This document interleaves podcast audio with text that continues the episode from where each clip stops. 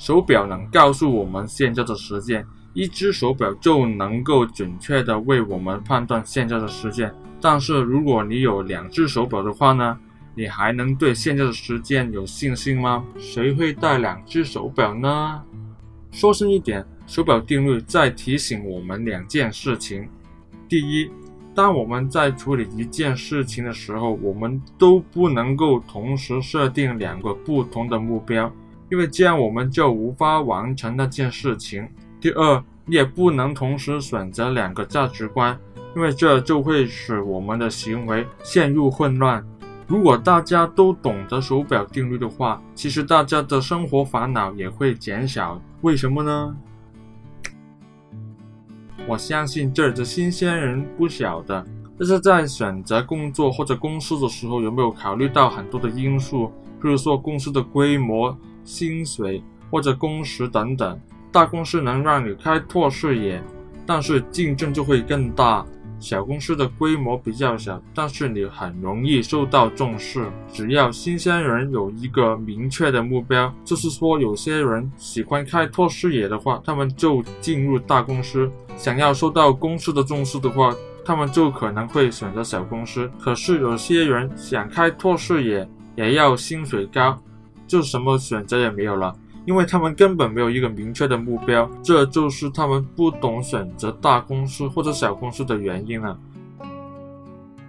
不知道你们身边的女性朋友有没有这个情况？现在有三个男人在追求一个美女，那个美女就很犹豫，因为那三个男人都有各自不同的优点。第一个男的是很英俊的，第二个男人的性格很好。很体贴。第三个男人的事业心很重，很富有。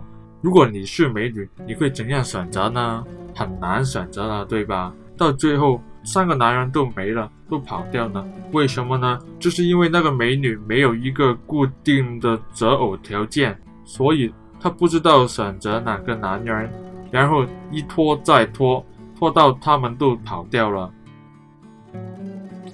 有些人在经营部落格，他们没有设定好一个主题，每次看到别人的主题吸引到读者，就转换到那个主题，整个部落格就是充满了不同主题的一些文章。那你们认为他们的部落格能吸引读者吗？当然不能够呢，他们只是在浪费他们的时间。如果你真的想经营部落格，你就要设定好一个主题。然后就在那个主题上不断的发掘新的题材，做好你的文章。因为你的部落格有设定好一个主题，当他们对那个主题有兴趣或者疑问的时候，有问题的时候，他们就会到你的部落格去阅读你的文章。有些父母在教育子女的时候有不同的方法，有时候父母的指示就决定了小孩的行动。就好像手表上的时间决定了人的行动一样，但是如果父母的管教方法不能同步的时候，你认为小孩能适应吗？今天爸爸说你做完功课后就可以出去玩，但是当小孩完成功课以后准备去玩的时候，妈妈就说要先温习才可以出去玩，你认为小孩会觉得怎么样呢？很不开心吧？这是不难想象到的，我也相信在座各位也有受过这样的对待吧？你也觉得很不开心，对吧？希望大家了解手表定律后，会提醒自己有一个特定的目标，减少走冤枉路的机会。